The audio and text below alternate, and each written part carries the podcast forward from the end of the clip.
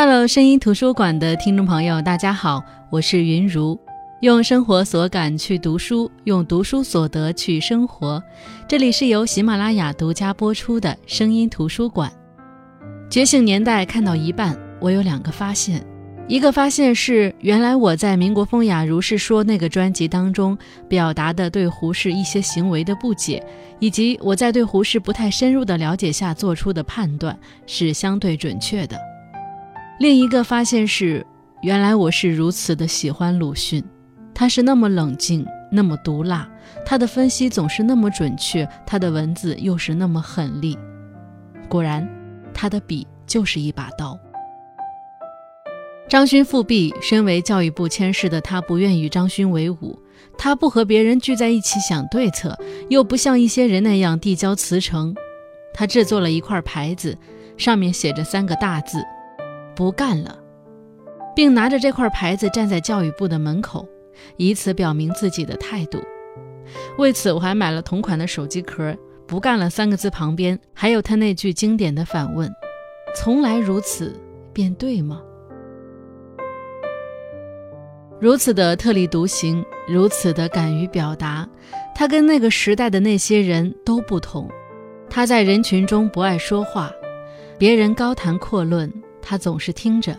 他不是不热情，不是不积极，他的一腔热血从不与人言，但他向内求解。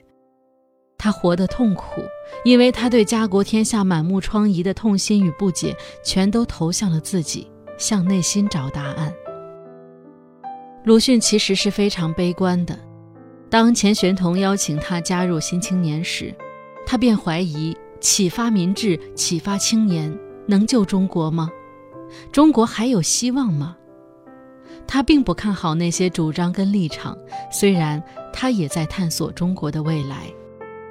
他在民国任职，试图用教育去解救中国，但是他发现这条路并不如想象的那么有用。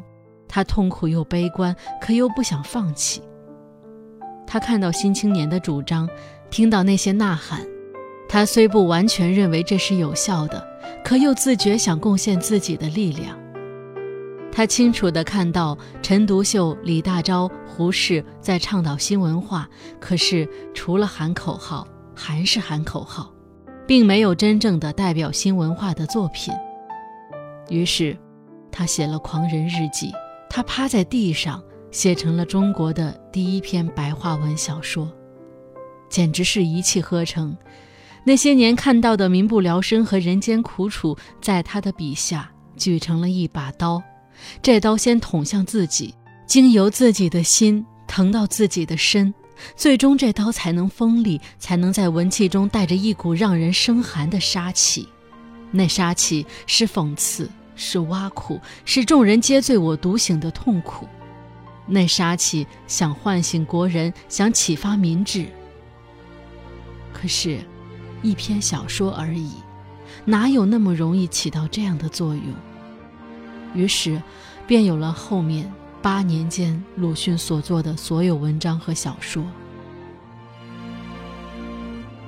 我们熟悉他的每一句名句。比如，真的猛士敢于直面惨淡的人生，敢于正视淋漓的鲜血；比如，愿中国青年都摆脱冷气，只是向上走，不必听自暴自弃者的话。可是，我仍旧觉得鲁迅入选中学课本里的文章都太温和了，哪怕是《阿 Q 正传》《孔乙己》这些，虽是讽刺，但不能完全代表鲁迅的特点。也不能完全显示鲁迅的魅力，甚至我对那些学过的文章的印象也是模糊的，只记得茴香豆的“茴”字怎么写，记得祥林嫂疯了，记得纪念刘和珍君这个标题，当然还记得闰土，还会背诵。不必说碧绿的菜畦，光滑的石井栏，高大的皂荚树，紫红的桑葚，也不必说鸣蝉在树叶里长吟，肥胖的黄蜂伏在菜花上，清洁的叫天子忽然从草间直窜向云霄里去了。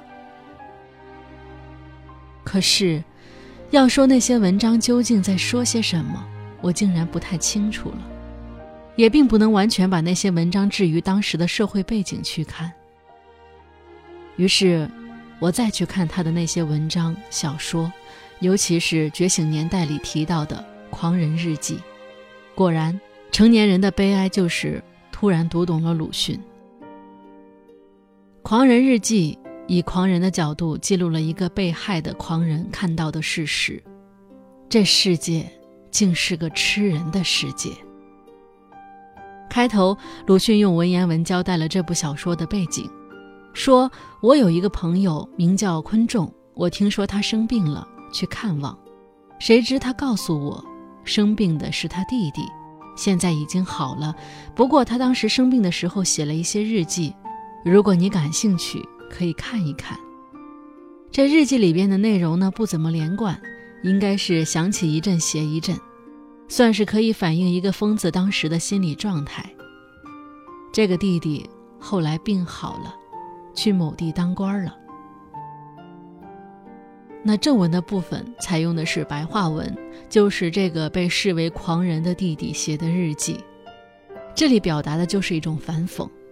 当时在那些守旧派的眼里，白话文难登大雅之堂，用白话文书写文章，可不就是疯了吗？文章的开篇写道：“今天晚上很好的月光，我不见他已是三十多年。”今天见了，精神分外爽快，才知道以前的三十多年全是发昏。然而需十分小心。如果是字面的意思，就是说今天晚上的月亮很好，而我已经有三十多年没有见过这个月亮了。那没有见月亮这三十多年，其实全是发昏的。潜台词也是告诉我们，现在看到月亮了，然后我不发昏了，我开始觉得清醒了。那鲁迅在这里设置的是很微妙的，过去三十年全是发昏，现在才清醒。这里暗指的就是那些质疑中国封建传统礼教害人的那一波新青年，他们过去是蒙昧的，如今觉醒了。在这篇狂人日记里，别人觉得狂人就是因为这次的觉醒开始发狂的。鲁迅给他设置的症状有点像被害妄想症。他甚至觉得一只狗看他的眼神都是不对的，他觉得那只狗想要害他，更不要说他看到的一些人，不管是熟人还是陌生人，老人还是小孩，全都用怪异的眼神去看他。那些交头接耳的议论，看得直叫人心里发麻，从头冷到脚。这里我们可以想想，当时新青年提倡新文化运动时。那些因循守旧的人看到他们，可不就是像看到怪物一样吗？那些人也时常觉得，他们这些人是疯子。文中说，就连小孩子，那时候他们还没有出世，何以今天也睁着怪眼睛，似乎怕我，似乎想害我？其实，似乎怕我，似乎想害我。这句话恰恰说出了当时那些守旧派对新文化运动的态度，有点怕，但还是想打压。这是怎么回事呢？鲁迅接着说：“凡是虚的研究才会明白。终于，这个狂人悟出了原因，他们是要吃人，他们要吃我。可是为什么会吃人呢？凡是虚的研究才会明白。”作为狂人的我，翻开历史一查，他这历史没有年代，歪歪斜斜的每页上都写着“仁义道德”几个字。我横竖睡不着，仔细看了半夜，才从字缝里看出字来，满本都写着两个字：“吃人。”这是我认为这篇小说最能表达主旨的一段话。他翻开的历史是中国几千年来的封建历史。封建礼教崇尚的就是仁义道德，仁义道德固然有起到好的作用、良善的作用，但是也最容易蒙蔽人心。殊不知，就是这仁义道德所代表的封建礼教在吃人，泯灭了人性。那后来，《狂人日记》里描述的就是大家如何想吃他，以及想把他养肥了再吃等等的一些细节描写。直到一天，狂人发现了一个真相。合伙吃我的人便是我的哥哥，吃人的是我哥哥，我是吃人的人的兄弟，我自己被人吃了，可仍然是吃人的人的兄弟。这就让他感到崩溃了。第一，怎么能是哥哥吃人呢？怎么能是哥哥吃我呢？第二，我怎么和吃人的人有了这样的关系呢？这不就是同流合污吗？当然，他也不是没想过和别人去探讨：吃人真的对吗？我们应该吃人吗？小说里这样写：忽然来了一个人，年纪不过二十左右。相貌是不很看得清楚，满面笑容，对我点了头。他的笑也不像真笑，我便问他：“吃人的事，对吗？”他仍然笑着说：“不是荒年，怎么会吃人？”我立刻就晓得他也是一伙喜欢吃人的，便勇气百倍，偏要问他：“对吗？”这等事儿你问什么？你真会说笑话。今天的天气很好，天气是好，月亮月色也是很亮了。可是我要问你，对吗？他不以为然了，含含糊糊地答道：“不，不对，不对，他们何以竟吃？没有的事，没有的事。狼子村现吃，还有书上都写着，通红崭新。”他便变了脸，铁一般青，睁着眼说：“也许有的，这是从来如此，从来如此，便对吗？”这段话我们可以看出，其实吃人的人，要不就是以为吃人是从来如此的，根本没有想过他的对与错，就随着大流去吃了；要不就是可能觉得吃人也是不对的。但是不吃会饿死，于是别人吃我也就吃了。而真正压垮狂人的是，他似乎意识到自己也许在无意之间吃了妹妹的几片肉。妹妹当初死了，而大哥既然是吃人的，未必不会把妹妹的肉弄到饭食里。那么也就是说，他曾经在无意间吃了自己妹妹的肉，自己也变成了吃人的人。有了四千年吃人履历的我，当初虽然不知道，现在明白，难见真的人。没有吃过人的孩子，或许还有，救救孩子。其实这个结尾就是主题上的升华。当你去质疑吃人是否正确的时候，你发现原来自己早已是他们中的一份子，既可悲。又无奈，更可恨。就像昔日的新青年们觉醒，他们发现当时的中国虽然推翻了封建王朝，好不容易建立了民国，短短几年却发生了两次复辟。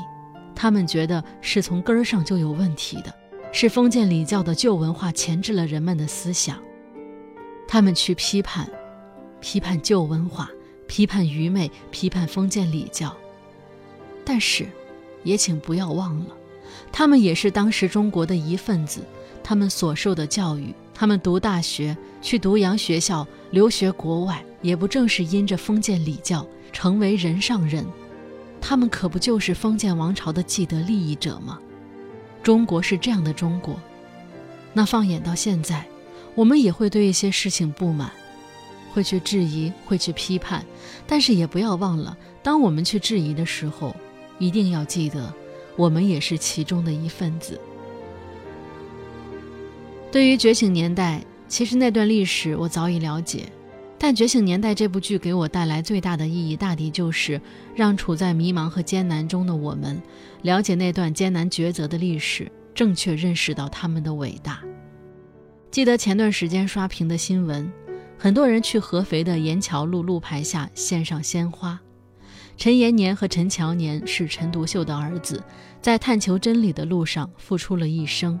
那鲜花上的卡片写着：“你看到了吗？你的奋斗是有结果的。”如今，我们对那些先辈们说：“这盛世如你所愿。”可是，一百年前的他们知道他们选择的道路是正确的吗？知道他们的牺牲换取了我们今天的幸福生活了吗？曾经在网上看到博主宋早高写过这样的一段话，他说：“曾经，我一度想不通，为什么有人要当汉奸，当别人的走狗。”爬得再高，也不过是啃骨头的狗，哪有什么地位可言？有些人明明是饱读诗书的有识之士，为什么不能直起身板做人，非要去做汉奸当走狗？后来有一天和人聊起这个话题，他说：“他们又不知道中国能扛过去。”我在那一刻才突然醒悟了一个问题：是啊。他们不知道，我们以一个后人的视角回看历史时，原来已经不知不觉间忘记了。当时的人并不知道中国真的能取得最终的胜利，能再度成为一个完全独立自主的国家。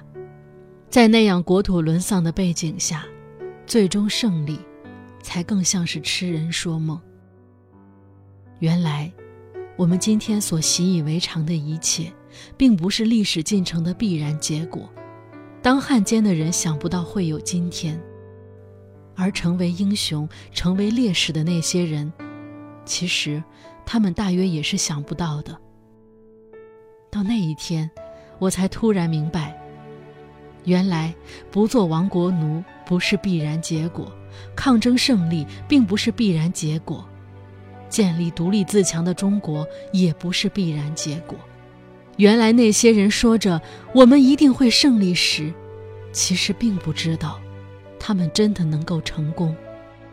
原来他们前赴后继牺牲的时候，也并不真正的确定他们的牺牲是不是能换来他们想要的结果。原来坚定的信仰是这个意思。原来我一直知道他们伟大，却依然低估了他们的伟大。我相信这段话会让我们对于那些为国家、为人民、为真理付出生命的人，有一个更加清晰和正确的认识。而现在，无论是从大的局势来看，还是我们老百姓的小日子来看，我们在生活当中都会经历一些迷茫和选择。而当下的困难和阻力，如何与一百年以前的那些新青年相比？但是，如果你仍旧面临着生活的困境，我想用鲁迅在《呐喊》自序当中的那个著名的比喻来与你共勉。他说：“假如有一间铁屋子是绝无窗户而万难破毁的，里面有许多熟睡的人们，不久都要闷死了。然而是从昏睡入死灭，并不感到就死的悲哀。现在你大嚷起来，惊醒了较为清醒的几个人。”使这不幸的少数者来受无可挽救的临终的苦楚，你倒以为对得起他们吗？这段话读过很多遍，每次读有不同的感受，置身在不同的困难当中也有不同的体会。我们是因为清醒而在受着无可挽救的临终的苦楚吗？不是的，因为鲁迅先生后面还有一句话，他说。然而，几个人既然清醒过来，你不能说他们没有毁坏这铁屋的希望。每次到这种时候，我们仿佛就会看到曾经那一代年轻人为了自己的信仰不懈努力的样子。他们那么年轻，他们又那么成熟，他们那么贫困，可他们又那么富有。吾辈何时才能像前辈那样，勇敢地向命运说不，又勇敢地？挺进战场，我想，应该就是此时。好的，我是云如声音图书馆，我们下期再见。